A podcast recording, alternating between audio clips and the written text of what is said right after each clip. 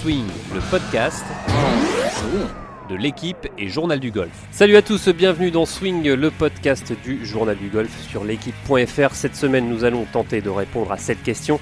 Les Américains sont-ils des gros bourrins? Euh, Nous reviendrons aussi sur l'actu golf de la semaine avec la deuxième place de Michael Lorenzo Vera. Et pour animer avec moi cette émission, Arnaud Tius et Martin Coulon du Journal du Golf. Bonjour messieurs. Salut Jean-Philippe. Salut JP, salut tout le monde. Allez, je vous propose de rentrer tout de suite dans le vif du sujet. Les Américains comme Kopka, Johnson, Thomas tapent fort. Les parcours sont souvent dépourvus de rough. Les scores sur le PGA Tour sont souvent fleuves avec des vainqueurs à moins 18, moins 22 ou même moins 23. Et quand ça se un peu plus, euh, ben ça coince pour les Américains. hein. La semaine dernière à Bale, la victoire de Molinari avec un score, on va dire, européen de moins 12, euh, mais surtout un seul Américain dans les 9 premiers. Euh, Messieurs, est-ce que les Américains sont-ils uniquement des gros bourrins? Uniquement non, c'est sûr, mais en revanche, c'est sûr que c'était assez impressionnant de voir qu'à Bale, dès qu'il y a un peu de dès qu'il y a un peu de rough, ils ont disparu, même si les meilleurs n'étaient pas forcément là, ils ont quand même disparu du leaderboard. On avait l'impression de que c'était pas le PGA Tour euh, à un moment. Et on se souvient surtout incroyable. aussi de la déclaration de Phil Mickelson quelques, quelques semaines après la Ryder en marge du CFO Open qui disait à 48 ans euh, Je ne vais pas continuer à jouer des tournois avec du rough comme ça, c'est une perte de temps. Euh, euh, Martin, les Américains, des gros bourrins? Euh, En golf, hein. en golf ou cocasse, non, c'est un peu, c'est un peu manichéen. Je trouve quand même, euh, c'est normal. C'est la, c'est la question. On, on cherche un peu à provoquer un peu, évidemment, avec ce genre de, ce genre de questionnement. Euh, oui et non. Euh, oui parce que, parce que, parce que, parce que leurs parcours sont. C'est un, c'est un golf différent de, de- du golf européen au final. Ah, Je sais pas si c'est si différent que ça. C'est plutôt que le- les, les parcours américains sont préparés pour, pour favoriser ce, ce type de jeu-là. Ouais, euh, on va dire que c'est un type de, de jeu un peu plus standardisé, un peu plus, euh, un peu plus, ouais, standardisé au sens propre du terme, c'est-à-dire des fairways relativement, euh, relativement accueillants et surtout très roulants la plupart du temps. Et euh, alors je dirais pas qu'il n'y a pas de rough hein, sur les sur les tournois du PGA Tour, ça c'est quand même un peu, un peu, un peu, un peu euh, résumé Un peu raccourci vite un truc. peu, un peu vite. Ouais, alors après, Voilà, il y en avait plus à Bale quand même. hein. Dès, qu'il- dès qu'il y en a plus, c'est comme sur National, ça se, ça se corse. Alors, alors, est-ce que c'est le fait qu'il y avait plus de rough ou c'est le fait que les fairways étaient un poil plus étroits et Aussi, un poil plus qu'il y avait un poil plus de vent et que comme par hasard dans ces conditions-là, euh, bah oui évidemment les, les- les Européens du type du type Molinari, euh, du type euh, de, de- de ce genre de joueurs-là qui sont des lanceurs de fléchettes absolus et qui euh, et qui ratent à peu, à peu près jamais le fairway de leur existence. Il a dû en peut-être rater deux dans sa vie et encore, je suis même pas sûr. Euh, voilà, euh, sont, sont, sont un peu plus avantagés. Ouais, je, je- je pense que c'est plutôt c'est plutôt ça qu'il faut voir. Non mais parce que c'est c'est vraiment le, le, le, le- le parallèle avec le golf, le golf national, c'est c'est- c'est assez, c'est assez Bah, incroyable. D'où la, d'où- la- non, mais la réflexion de la de. Enfin. Moi, j'adore ce joueur. C'est un, sub- mais euh, dire des choses pareilles, c'est quand même, c'est quand même totalement euh, stupide. Allez messieurs, euh, pour continuer le débat, je vous propose euh, d'accueillir euh, tout de suite euh, Rémi Bedu. Alors évidemment, quand on pense joueur américain, on pense à joueurs qui tapent fort, comme Kopka, comme Johnson, Thomas ou même Cameron Champ. euh, dernièrement, on va lui demander justement à Rémi Bedu euh, pourquoi ces joueurs tapent si fort? On l'appelle Rémi. Rémi, euh, bonjour. Bonjour. Alors on le rappelle, hein, vous êtes pro au golf de Montgriffon, euh, l'un de nos spécialistes techniques. Alors notre débat du jour, c'est euh, pourquoi les Américains ou euh, est-ce que les Américains sont-ils des gros bourrins? On parlait justement des joueurs comme euh, Kopka, Johnson, Thomas et Cameron Champ, des joueurs qui tapent très fort. Euh, vous êtes notre spécialiste technique. Alors simplement, comment font-ils pour générer autant de puissance ces joueurs? Alors, euh, je reviens sur ce que euh, sur le, le- le début de la question. Est-ce que tous les Américains sont des bourrins? Euh, Non, hein, vous le savez, j'aime pas ranger les, gens dans des cases. Par contre, les noms que vous avez cités, euh, oui, on peut les considérer peut-être pas comme des bourrins, mais en tout cas comme des athlètes et, euh, et des joueurs qui tapent euh, très très fort. Euh, pour répondre à la question, la, la, la longueur, elle est générée par euh, évidemment par la vitesse et ensuite la vitesse elle est générée par euh, différents systèmes ça peut être euh, un système très explosif sur de la rotation. Ça peut être un système qui euh, peut être un système plutôt de jumper. Donc on va retrouver des joueurs sur les pointes de pied et qui vont être en extension. Donc euh, voilà il y a différentes façons de créer de la vitesse et donc de la puissance.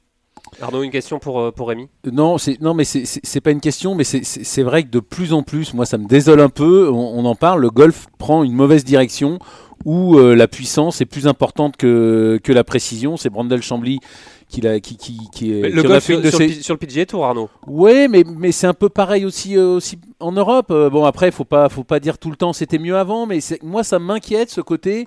C'est de plus en plus, je vous dis, les, les stades Moins de, moins de stratégie, c'est ça moins, Moins, de stratégie. stratégie, moins de, moins de précision surtout. Aussi moins de précision. La, la stratégie en- encore, mais la précision maintenant, il vaut mieux taper comme une brute, rater les fairways et voilà, et vous ferez des meilleurs scores. Alors Rémi, c'est un peu dommage. Rémi- parce que c'est un sport d'adresse aussi. C'est pas un sport que de que de puissance. C'est pas, pas c'est pas que un sport. Il y avait il y avait aussi une, notion d'adresse qui est un peu en train de disparaître. en gros pour vous, euh, Arnaud, euh, être un bourrin, c'est indispensable pour réussir sur le PGA Tour? Rémi, c'est votre avis aussi? Euh, je pense en tout cas que les, là où je partage l'avis d'Arnaud, c'est que en effet, euh, les Américains conçoivent le, le golf comme un sport et comme un sport athlétique. Euh, la preuve en est, c'est que dans leur formation, et comme le dit Arnaud, la formation des jeunes Américains, c'est euh, taper le plus fort possible et ensuite on vous apprendra à, à la mettre sur le, sur le fairway. Et dans la formation des Américains, et maintenant on essaye, on recherche ça aussi de plus en plus en France, c'est une formation qui est multisport euh, pendant le, le- le plus jeune âge et on spécialise les enfants au golf euh, que très tard.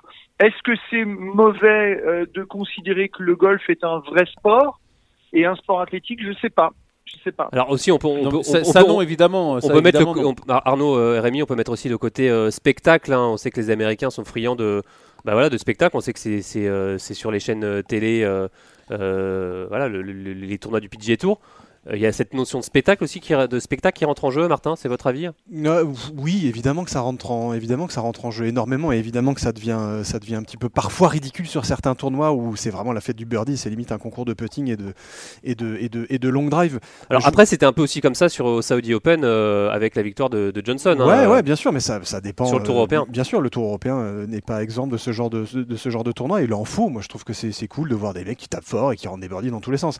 Après, un petit un petit truc, un petit bémol par rapport à par rapport au fait que le, golf moderne devient devient de plus en plus athlétique et de plus en plus euh, important. Le- le- L'exemple parfait et, et- comme tu disais Arnaud tout à l'heure, ça ça il y, a- il y a moins de moins de place à la précision et euh, bah, malheureusement c'est le cas et, euh, et- et quelqu'un comme Francesco Molinari l'a très très bien compris il n'y a pas si longtemps que ça et pourquoi est-ce que ce bonhomme-là, depuis un an ou deux, euh, commence vraiment à être au top niveau mondial? Bah, Tout simplement parce qu'il a sacrifié un peu de régularité et de précision au drive au profit de la longueur tout court. Il s'est rendu compte, comme, euh, un, comme un Justin Rose, comme pas mal d'Européens qui avaient, qui avaient une espèce de tradition, comme on peut en avoir chez nous, avec nos parcours un peu plus étroits. Un peu Tout plus ça pour s'imposer sur le PGA Tour et, Et tout ça pour gagner des. un, Oui, un- puis, un puis British pour Open progresser au classement mondial. pour progresser au classement mondial, pour gagner une Ryder Cup comme il l'a gagné, etc., etc. On parle pas de, de gagner euh, 40 mètres d'un coup. Euh, le gars, il a, je crois, j'avais vu un papier il y a quelques, quelques temps de ça sur, sur comment il s'était préparé depuis un an ou deux, même 3-4 ans plutôt, euh, pour, pour, voilà, pour gagner en distance, pour gagner en explosivité et surtout pour se rendre compte qu'au niveau de ses stats, perdre euh, 5-6% de fairway touché euh, sur, sur une année, bah, ça lui permettait d'être un peu plus long, donc d'avoir un club ou deux de moins sur certaines attaques de green et donc d'être un peu plus, encore un peu plus précis, quitte à être, euh, quitte à être dans les roughs qui sont de moins en moins pénalisants. Donc Et précis, précis sur ses, sur ses deuxièmes shots. Toujours aussi précis sur ses deuxièmes shots, mais, mais, mais avec des shots moins longs. Le vrai souci, moi je trouve par rapport à, par rapport à, à ce type de parcours, même si euh, voilà, les, les fairways du, du, du- du- de l'Arlon Palmer Invi- Invitational à Hill, c'était pas non plus des, des, des, des, cool- des corridors de 2 mètres de large, il faut, faut se détendre. C'est pas, oui, euh, mais une- c'est- on parle plus de généralité sur le PGA Tour. On voit des victoires à moins 23, euh, moins 22, moins 18. Enfin, c'est des scores fleuves, quoi. Moi, ce qui m'embête plutôt, c'est c'est- c'est pourquoi on n'arrive pas, euh, que, ce soit, que ce soit en Europe et surtout aux États-Unis, à proposer de temps en temps des vrais tests de golf, comme au golf national. Des vrais tests de golf où plus, la stratégie. Quand on voit que devient Mickelson, ça, ça lui plaît pas, que ça lui plaît pas, c'est ça moi qui, qui, qui m'inquiète. Mais quoi. ça, C'est c'est que quand problème. on, oui, non, mais quand on lui propose enfin un vrai test de golf, euh, bah, euh, Monsieur se plaint. Enfin, Alors, trouve mais, ça, messieurs, je Ré- ça dramatique Rémi- parce que c'est quand même un des, un des deux joueurs les plus connus au monde et les plus charismatiques, alors, messieurs et Rémi, il y a quand même un contre-exemple, c'est aussi l'US Open. Hein. L'US Open, euh, euh, Bah, vrai test de, de, moins golf. en moins, de moins en moins justement. Enfin, on a vu avec la victoire de, de Kopka, c'est de moins en moins le test que c'était euh, que c'était avant avec des fairways, des fairways étroits et beaucoup de rough. Ouais, mais c'est quand même le, le- sur le PGA Tour. Voilà. Et là, là, on voit sur, Heureusement, et on voit sur les dix dernières éditions de, de l'US Open les six victoires américaines. Rémi, une, une réaction? Ouais, le, je, je reviens sur ce qu'a dit euh, Martin Coulon et c'est très intéressant à propos de, de Francesco Molinari. Euh, quand vous m'avez demandé tout à l'heure sur la question comment on générait de, de la puissance et donc de la vitesse, c'est intéressant de voir que l'Italien euh, décolle son, son pied gauche pour euh, venir transférer son poids sur le pied droit et augmenter son sa, sa rotation. Voilà encore un exemple de façon dont on peut euh, produire. Et il, fe- de- il ne faisait pas ça avant? C'est nouveau là- ça? Ouais, c'est, c'est euh, bah en tout cas, il l'utilise euh, mieux et comme l'a dit euh, Martin, euh, pour gagner de la distance et pour pouvoir s'imposer au plus haut niveau. Moi, je reviens sur les, les amateurs qui nous qui, qui nous écoutent pour leur dire euh, ne vous inquiétez pas, il y a plusieurs façons de générer de la puissance et allez voir vos pros qui vont trouver justement le moyen qui est qui est le mieux adapté à votre jeu. C'est Voilà. pas uniquement une question de muscle, une question de faire de la prépa physique euh, à donf et euh, à fond, pardon. Euh, Ah non, non, non, euh, pitié, pitié, surtout pas. Non, non, la préparation euh, physique, déjà, euh, il faut pas confondre avec de l'haltérophilie. Et la préparation physique, euh, ça peut être euh, aussi bien de la dissociation, de l'équilibre, euh, ça peut être aussi de l'explosivité. Donc, euh, vous pouvez tout à fait améliorer votre condition physique et gagner de la puissance euh, sans toucher euh, un seul un seul poids euh, et, juste travailler avec votre poids de corps. Alors, vous parliez des amateurs, justement, euh, vous, euh, quand, quand, quand vous donnez des, des leçons, est-ce que euh, vos amateurs, leur, euh, leur ce qu'ils recherchent en premier, c'est gagner, gagner de la distance C'est ça le, euh, ce qui importe chez Oui, eux alors moi, moi j'ai beaucoup d'élèves hein, qui viennent me voir en me demandant Rémi comment peux gagner de la puissance? Avant de parler du physique, moi j'appelle ça le, le le développement durable. Je leur dis déjà essayez d'utiliser au mieux l'énergie que vous produisez. Donc déjà bien centrer la balle dans la phase de club, ça c'est déjà une priorité. Ensuite, euh, prendre le, le drive en remontant, ça aussi c'est une possibilité. Avoir du matériel adapté, c'est aussi une possibilité. Donc avant de parler du physique pour gagner de la distance, on a plein de leviers euh, qui sont euh, qui sont utilisables par euh, par les par tous les pros en club. hein. Voilà. Eh bien, merci beaucoup, euh, merci beaucoup Rémi pour, pour toutes Ouais, merci, ces à bientôt. Allez, vous êtes toujours à l'écoute de Swing, le podcast du journal du golf sur l'équipe.fr. Et pour continuer notre débat, je vous propose d'accueillir Mathieu de Cotigny-Lafont. Alors, Mathieu, il se prépare euh, pour le Challenge Tour et il s'est notamment entraîné en Floride cet hiver. On va lui demander pourquoi. Allez, bonjour Mathieu.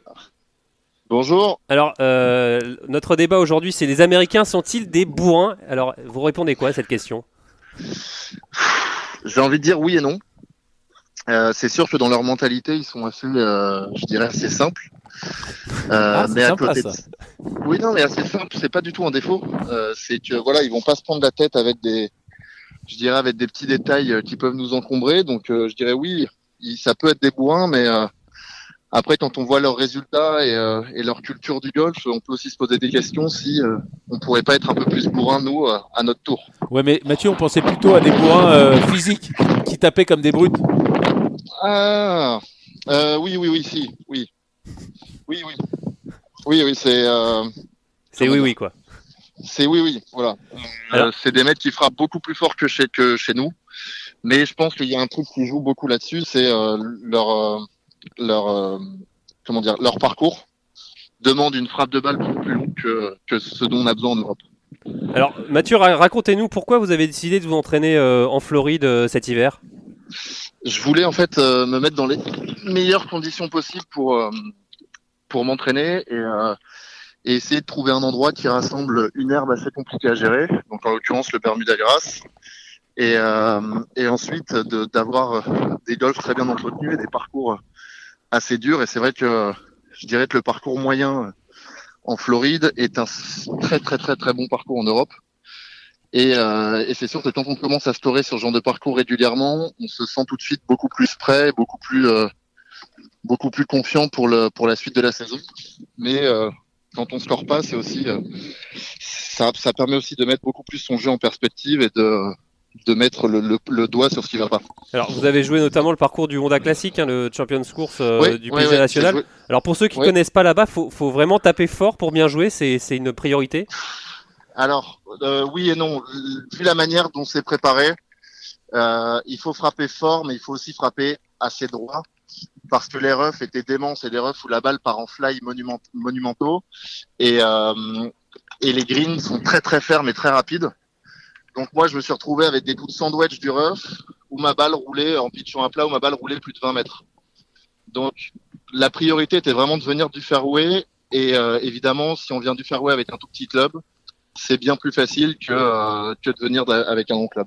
Arnaud a une question pour vous. Mathieu, c'est la Oui. première année que vous, que vous allez aux, aux États-Unis pour vous entraîner et est-ce que vous vous sentez plus fort que. Est-ce que vous avez alors, senti que vous progressiez? ouais, J'ai senti que j'ai- euh, passé un cap dans beaucoup de, beaucoup de secteurs de jeu et j'ai l'impression d'avoir, euh, entre guillemets, gagné du temps et, euh, et d'avoir capitalisé au maximum euh, sur mon mois de février. quoi. De, de- je sais que là, j'ai euh, j'ai appris des choses et j'ai mis. Ça permet en fait de mettre, euh, mettre en perspective les conditions qu'on va avoir en- lors de tournois et sur des parcours durs. Et à l'entraînement, c'est quand même mieux de se dire bon bah ok aujourd'hui j'ai fait plus 4 mais si tu regardes, t'as mis quatre fois des mauvais côtés, tu t'es laissé avec le chip mort et derrière tu pouvais, enfin c'était quasiment impossible de faire un approche pot. Donc ça permet de, de prendre des bonnes infos pour la saison et des bonnes, euh, des bonnes directions. Martin, Ouais, Mathieu, je sais que tu t'es entraîné dans certains endroits un peu, euh, un peu très privilégiés où il y a quelques gros, gros, gros cadors qui tapaient pas très loin de toi. Ouais, Je bah, pense notamment à Kopka. Brooks Kopka en particulier. Ouais, ouais, ouais. Euh, Dans la thématique des, du, du, du, du jour qui est euh, les Américains bourrins, blablabla. Euh, ce bonhomme-là, c'est c'est l'exemple parfait, mais euh, C'est on, un est d'ac- vrai bourrin. on est d'accord que c'est pas que ça non plus. Ah non, non, c'est pas que ça non plus. Faut regarder aussi son swing et comment il bouge. Le type est assez souple, assez flexible. Après, j'ai aussi, euh, je l'ai vu au golf et j'ai aussi vu beaucoup la salle de sport. Et c'est un vrai bourrin. C'est un mec qui adore soulever des poids. Et le mercredi, euh, le mercredi avant le Honda, il était euh, 19h30, il jouait l'après-midi. Et le type était en train de faire du, du, du développé Donc c'est, euh, mais après c'est un mec à part. J'ai vu Justin Thomas aussi au sport, qui lui, au contraire, était que avec des élastiques, avec des poids très légers. Mais pour revenir sur Kopka, voilà, c'est un vrai bourrin, mais c'est aussi un gros bosseur. Et euh, et c'est un mec qui a une frappe de balle euh, assez assez dingue. ouais. vous avez pu jouer aussi avec, euh, avec Ricky Fowler On avait vu, on a vu quelques, quelques photos. Ouais. Racontez-nous un peu euh, cette partie partagée avec euh, Ricky. Alors, j'ai pas joué avec lui, on s'est juste entraîné ensemble et je l'ai rencontré sur la zone d'entraînement. C'est déjà pas mal. Euh, ce qui est déjà pas mal. Et euh, voilà, c'est un mec, euh, c'est un mec déjà un exemple sur la manière dont se tenir avec les différents fans. Et euh, en tournoi, j'ai j'ai été le voir le mercredi du Honda. Et euh, le type répond absolument à toutes les demandes de photos des fans qui sont dans les cordes, etc. C'est- celui qui est le plus sollicité. Donc je trouve ça vraiment bien de voir ça comme exemple parce qu'en France, euh, les types ont tendance à faire trois birdies d'affilée et à dire, à dire bonjour à la moitié des personnes qu'ils connaissent. Lui, voilà, c'est un type qui est top 10 mondial, euh, qui va encore, je pense, euh, s'améliorer. Il est resté super simple. On a eu une discussion, voilà, euh, d'un mètre de 29 ans et d'un mètre de 26 ans. Euh, et ça fait vraiment du bien de voir des mecs, euh, de voir des mecs comme ça. Il est un peu moins bourrin que les boulot- autres en plus, euh, Ricky. Peu- il est un peu moins bourrin que Kopka ou. Mille fois moins bourrin. C'est un mec, euh, il...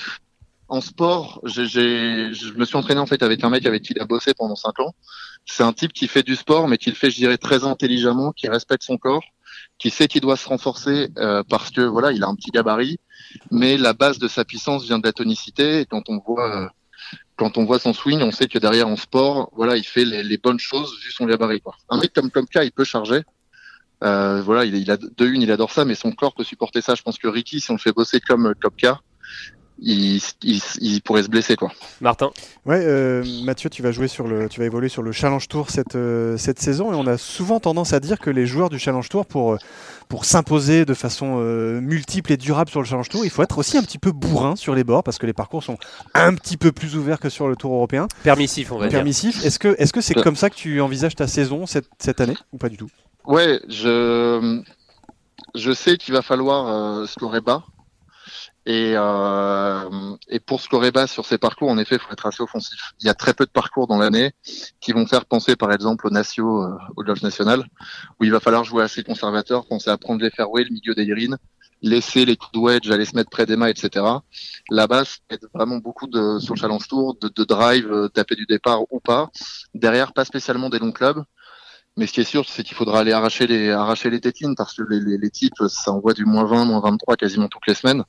Donc euh, voilà, je me prépare à ça. Je me prépare aussi à être euh, plus offensif, euh, plus, plus offensif sur le, sur le jeu de fer. Et c'est pour ça que j'ai mis un gros coup de collier au niveau du petit jeu et au niveau du coaching parce que euh, c'est un, un indispensable. L'année dernière, j'ai réussi à monter sur le Challenge Tour entre guillemets sans peter. Je sais que sur le Challenge Tour, ce sera pas possible de monter sur le tour sans peter. Allez, vous êtes toujours à l'écoute euh, de Swing, euh, le podcast du journal du golf sur l'équipe.fr. On est toujours avec Mathieu de Cotigny-Lafont et Arnaud Tius avait une question pour vous, Mathieu. Oui, Mathieu, vous, Oui. vous l'avez dit, c'est- c'est- vous êtes monté sur, le- sur le Challenge Tour. Euh, Est-ce que vous êtes euh, impatient? Vous avez découvert à, à l'Open de France, vous aviez bien figuré euh, il y a quelques années. Est-ce que vous avez pris un peu de temps pour monter à votre goût? Est-ce que vous êtes impatient? Quand- Dans quel état d'esprit vous, vous êtes euh, de découvrir la- la- l'antichambre du Tour européen? En fait, c'est exactement ça. Challenge Tour, j'avais eu bah, l'année de l'Open de France, j'avais un- une catégorie partielle dessus, donc j'ai joué euh, cette année-là, j'ai jouer 8 tournois. Et sur les autres années, toutes les années confondues, j'ai joué 20 tournois, donc je sais à quoi m'attendre en termes de niveau de jeu. En revanche, c'est la première fois où je peux planifier les tournois que je vais jouer, où je vais être un, un- un membre à temps complet. Et en effet, j'ai pris du temps pour me reconstruire. Pour euh, voilà, j'ai j'ai changé beaucoup de choses ces, ces quatre dernières années, mais je sens que ça commence à arriver à, à maturité. Et je suis complètement impatient de démarrer la saison et de, de retrouver un peu le, le stress de la compétition. Alors pour vous, premier tournoi pour vous, Jordanie ou non ou Turquie, Turquie, non, non, Turquie, Turquie fin avril. Ouais. Alors là, vous êtes dans, dans le sud de, de la, de la France. hein, Vous êtes entraîné avec votre coach euh, Benoît Ducoulombier. Euh, Ouais. Est-ce que vous avez des nouvelles de Victor Dubuisson en, Ouais, en ricochet? Parce qu'on a, on a vu qu'il s'était scratché pour, pour aller- allergie en- au Qatar. Est-ce que vous en vous savez un peu en fait, plus? Bah, il avait vraiment, il s'est mis à saigner en fait du nez sur le parcours. Euh, il y a eu, euh, enfin, c'était vraiment très désagréable. Et, euh, et du coup, il a décidé de se retirer. Euh, J'ai pas tellement de nouvelles sur la suite de son calen- calendrier, mais je pense que rien n'a changé. D'accord. Bon, bah, c'est déjà, c'est déjà une, une, une bonne info.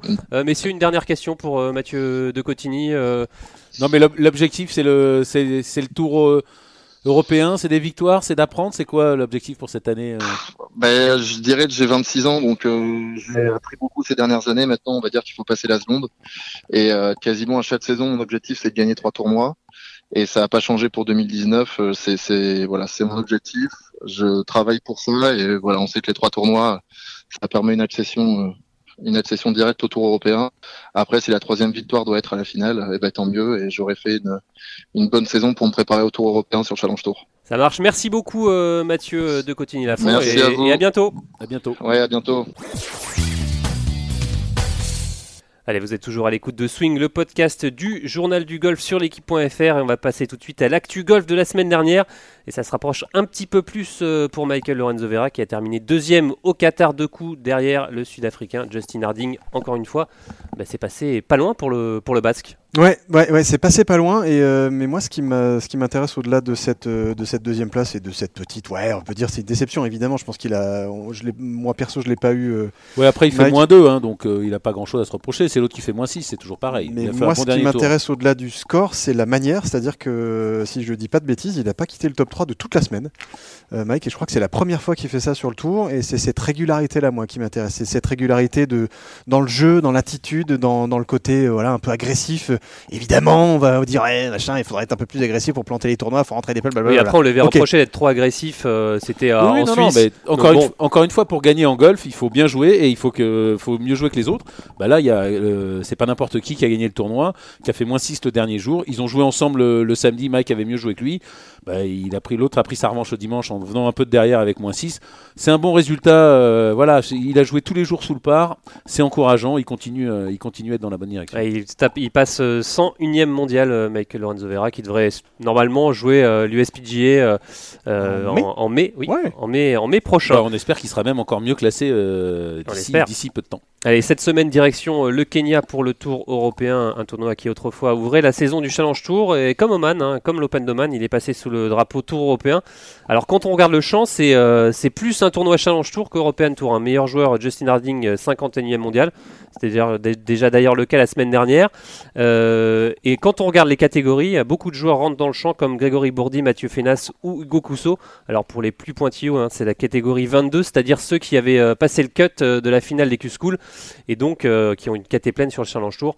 Alors messieurs, une réaction hein, sur ces tournois. On voit beaucoup de tournois euh, comme ça, moins de 2 millions de, euh, d'euros Dont de l'Open de France, il existe. dotation. Euh, on pense à Oman, on pense à Maurice. Plus tard dans la saison, le, le Chess Master, l'Open d'Espagne. C'est un peu inquiétant pour le Tour européen. On nous dit qu'il y a beaucoup d'argent, mais au final, je, je sais pas si c'est tant inquiétant que ça. Euh, je me faisais la réflexion, je me disais, ah, c'est nul qu'ils aient. C'était un des plus gros tournois, si ce n'est le plus gros tournoi du Challenge Tour. euh, Enfin, un des plus gros tournois du Challenge Tour euh, les années précédentes. Moi, je trouvais ça plutôt dommage, plus pour le Challenge Tour que pour le Tour européen. Bah, comme, comme Oman au Et, final. hein. et d'un autre côté, tu as envie de te dire, bah, mais oui, mais sauf que ça ouvre la porte à des gars qui ont une catégorie euh, très limite, voire très peu d'accès sur le Tour européen, et ça leur donne une chance de s'imposer sur le Tour européen. Même si c'est un petit tournoi, même si c'est une petite dotation, bah, si tu gagnes le tournoi, bah, ça change un peu toute la saison, toute la physionomie tout- même de ta, ta carrière. carrière, quoi. Donc quelque part, euh, c'est peut-être pas plus mal, c'est peut-être pas une mauvaise, si mauvaise chose que ça. C'est inquiétant, oui et non. Je sais pas, je pense qu'il il en faut un peu pour tout le monde sur le Tour européen. Non, mais c'est vrai que c'est de plus en plus un tour à deux, un tour à deux vitesses quand même avec des Avec très des gros, gros tournois, tournois, des gros tournois et des, des tout petits tournois. Il n'y a rien au milieu. Encore une fois, l'Open de France, bah, on est la, la preuve vivante puisqu'il va passer de 7 millions de dollars à cette catégorie de 1 million, 1 million 6. euh, Ouais, c'est encore pas une encore fois, défini. S'il a pas lieu, encore une fois, s'il a lieu. Allez, un tournant, on va retrouver euh, notamment euh, Romain Langasque, hein, qui garde de bons souvenirs. hein, Rappelez-vous, il avait terminé, euh, c'était sur le Challenge Tour, un deuxième en 2016. euh, sur, il était encore euh, amateur. hein, il était encore amateur, exactement. sur. Euh, C'était sur le même parcours, le Karen Country Club de Nairobi. Et justement, on va l'écouter, Romain Langasque. On a pu le, le joindre euh, sur WhatsApp. Il nous a fait euh, quelques sonores et on le remercie, euh, Romain. Ouais, c'est vrai que mon expérience au Kenya en 2016, ça reste un super souvenir. Surtout que c'était mon premier tournoi pro et euh, enfin, c'était un- j'étais encore amateur, mais c'était mes premiers points pro qui comptaient et, euh, et c'était quand même important pour moi parce que c'était ma dernière préparation avant le Masters. Donc euh, c'est vrai que c'est un tournoi que je garderai en, en souvenir et en plus de ça, j'avais fait deuxième. Euh, bah, c'est un parcours qui me plaît, euh, qui me plaît beaucoup parce qu'il y a énormément d'options. Euh, il y a vachement de bah, de façon de le jouer, tu peux le jouer très, euh, très cool avec beaucoup de fer au départ et tu auras beaucoup de wedge à jouer, mais il y a aussi beaucoup de trous. Tu peux aller très proche du green avec le bois 3 ou avec le drive. Et c'était comme ça que je l'avais joué moi il y a deux ans, assez offensif et j'avais fait un gros dernier. Alors, même parcours, euh, messieurs, mais cette année, pas même configuration pour ce Kenya Open version European Tour. On écoute Romain Langasque. Là, il est un poil différent parce qu'ils ont refait entièrement tous les greens. Donc euh, ils sont toujours aussi petits, mais ils sont un peu différents d'avant. Donc euh, c'est pas exactement le même parcours, mais, euh, mais ça fait un. Enfin, moi, c'est un parcours que j'apprécie beaucoup et, et sur lequel je me sens très bien. En plus, bah, sachant que mon début de saison, ça a été un super début de saison, c'est dommage parce que j'ai fait un mauvais week-end à Oman et un mauvais premier tour la semaine dernière à cause du putting. J'ai changé de putter ensuite le soir du premier jour et euh, ça va beaucoup mieux depuis, donc euh, ça c'est top. Et puis bah écoute, ouais, donc comme je disais, beaucoup de bons souvenirs et, et un parcours qui me plaît beaucoup. Messieurs, Romain Langasque, euh, on le rappelle, hein, qui, est- qui a gardé sa carte euh, via euh, les, euh, les Q-School, la finale des Q-School. euh, une victoire de, de Romain, c'est Qui a récupéré sa carte. qui a récupéré sa carte, exactement.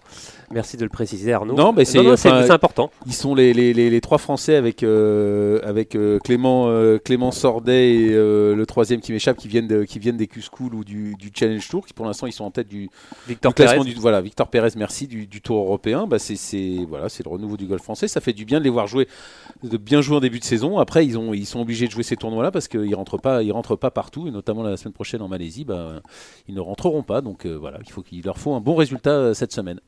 Allez, on file sur le PGA Tour. Euh, Il y a un tournoi un petit peu plus gros, c'est le Players euh, Championship qui revient au mois de mars. hein. C'est une première depuis euh, 2006, c'était avant en mai. Euh, ça revient au mois de mars, souvent réputé comme le cinquième majeur. Ah non Messieurs, non? Bah non bah non évidemment que non il y en a quatre des majeurs il y en aura toujours quatre. Merci Arnaud. Euh, le, Players, c'est surtout euh, le TPC Sogras avec son finish hein, 16, 17, 18.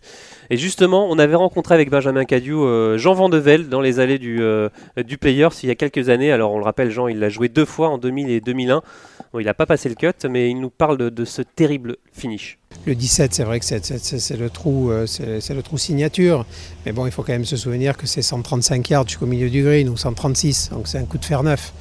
C'est pas la fin du monde. Une fois que tu as la profondeur, tu as, 25 mètres en largeur pour mettre la balle sur le green. Donc à l'arrivée, euh, ce, qui, te fait paniquer, c'est les, c'est les 80 000 personnes qui sont autour de ce trou-là. C'est le fait que, que tu joues pour un, un prix total de 9 millions de dollars. Donc, euh, donc si tu veux, il y a plusieurs ingrédients qui font que euh, maintenant, si tu mettais un gros grass bunker à la place de l'eau, il n'y a personne qui raterait le green. Donc c'est aussi simple que ça.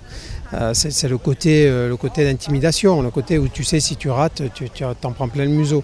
Après le 18, moi j'ai toujours trouvé que c'était vraiment un bon trou. Tu n'as pas d'échappatoire à droite. Tu es obligé de faire tourner la balle de droite à gauche, euh, ce qui est vers l'eau. Euh, et ça, c'est toujours assez délicat. Euh, et à partir de là, un green aussi assez torturé. Donc, euh, donc c'est vraiment un bon bon trou de golf. Si tu arrives avec deux points d'avance au départ du 16, tu sais qu'en finissant, euh, en finissant quoi qu'il arrive avec 12 coups, euh, tu vas gagner très certainement le tournoi. Messieurs, euh, Martin, vous êtes euh, aussi allé aux Players, Ouais. euh, 80 000 personnes autour euh, Au de, moins, ce, ouais. de ce trou numéro 10. C'est un 200, peu exagéré. C'était Thomas Ouais. Level ou Jean Van de Velde Non mais c'est vrai qu'il y a du monde et c'est vrai que c'est une sacrée arène et on s'en rend pas forcément bien compte Alors- euh, à la télé mais c'est- assez impressionnant même quand on y va euh, à pied même dans les parties de reco et tout c'est c'est- ouais c'est un un, petit trou, mais c'est un trou mythique le, le 17, hein, comme euh, Ouais. de Sogras, comme euh, le 7 de Pebble ou Bah même oui, le 12 de. euh, oui, il s'est passé tellement de trucs complètement débiles. Je pense au trou en un de, de, de Fred Couples pour faire le par. Il y a quelques, quelques, quelques éditions de ça. Je pense au putt du, de Tiger Woods, le fameux Better Than Most, ce genre de truc. Donc évidemment, c'est c'est ico- c'est iconique total parce que, parce que déjà le trou est, est tout petit. Voilà, il y a de l'eau, il y a machin, il y a, y y des dangers, il y a, il y a une espèce, un côté un peu stadium. C'est Et puis le 17 il est, c'est le 17, contrairement aux autres. 17, là, c'est- ouais. c'est- ça, le, le tournoi se joue bien souvent euh, là. Ce Jean disait que le green était assez large, mais quand le drapeau est collé à droite, euh, il y a beaucoup de joueurs qui vont le chercher. Et là, évidemment, si vous ratez un petit peu. Allez, ce- Ça fait plouf. le player, c'est également le retour à la compétition de Tiger Woods. De qui? De Tiger Woods. Ah, Martin, il veut donner un pronostic, je pense. Après son forfait la semaine dernière à cause d'une blessure au cou. L'info, c'est surtout que Woods aurait un coach de putting. ouais. Ouais, Eh ouais, eh C'est ouais. Aurait ou A Ah, il a. Et comment il s'appelle ce coach de petit bah, vous allez nous le dire, Martin. Bah, Je sais plus, j'ai oublié son nom. On a vachement bien tout le, préparé monde, ce tout le podcast. monde piégé, tout le monde piégé. Euh, oui, bon bref, c'est euh, c'est en particulier le coach de euh, JB Holmes. Euh, c'est un, très jeune coach, euh, ce, ce bonhomme dont j'ai totalement oublié le nom et je m'en excuse, mais vraiment platement, déjà auprès de lui et déjà auprès de tous ceux qui nous écoutent. Et j'espère que quelqu'un va nous le trouver d'ici euh, la fin de cette intervention ridicule. Non, ce qui est vachement intéressant, c'est que déjà c'est un jeune coach. Il était à 22 ans seulement. Il coachait déjà trois joueurs de la Ryder Cup en 2008. Euh, et en plus, je crois qu'il coachait aussi le capitaine Azinger. c'est Matt Killen. Voilà, Matt Killen, évidemment. Américain. Ouais, on m'a- on soufflé dans l'oreillette. hein. Et il s'occupe, euh, il s'occupe de temps en temps du putting aussi de, de Justin Thomas. Et c'est, je crois, par l'entremise. Euh, oui, mais ça, c'est. J'en ai pas besoin, c'est- totalement secrète. Et, euh, et c'est comme ça qu'ils se sont rencontrés, pas par l'entremise d'Arnaud, mais par l'entremise de, de Justin Thomas euh, à Jupiter en, en- en- en Floride. Et, euh, et en fait, je crois que Tiger avait besoin juste d'un, petit check, d'un petit deuxième coup d'œil. C'est ce qu'il a à demi-mot dit pendant sa conférence de presse. Enfin, à demi-mot. Il l'a dit tout court, même pendant sa conférence de presse de, de- d'hier, de mardi.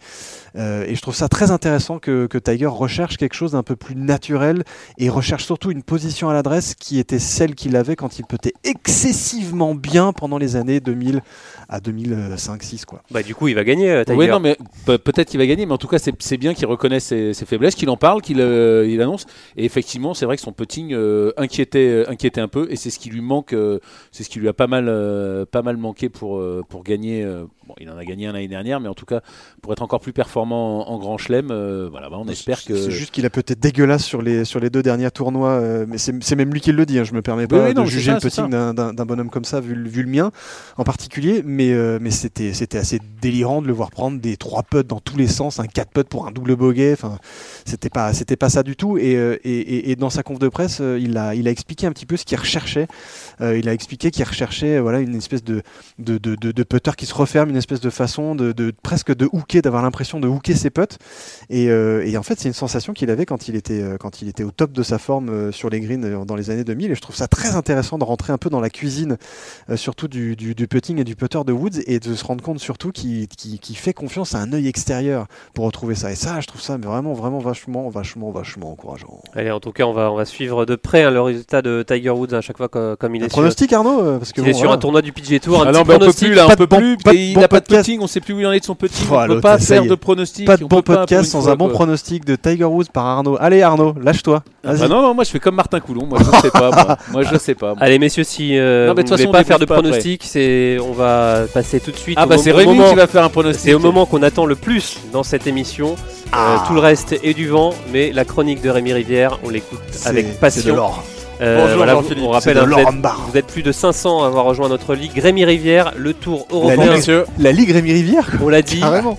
file en Afrique pour le Kenya Open. exactement. Alors Rémi, euh, notre équipe, qu'est-ce que ça euh, donne bah, On en est où Je vous l'avais dit la semaine dernière, on imaginait bien Mike Lorenzo Vera faire un coup au Qatar. Et même si Ah. le Basque termine finalement deuxième, ça nous fait quand même du bien au classement. On passe 115e du ranking. Ouh là là, bientôt le top 100. Bientôt top Ah, Il y a 100. une prime, hein, il y a une prime si c'est top 100. Comme Mike.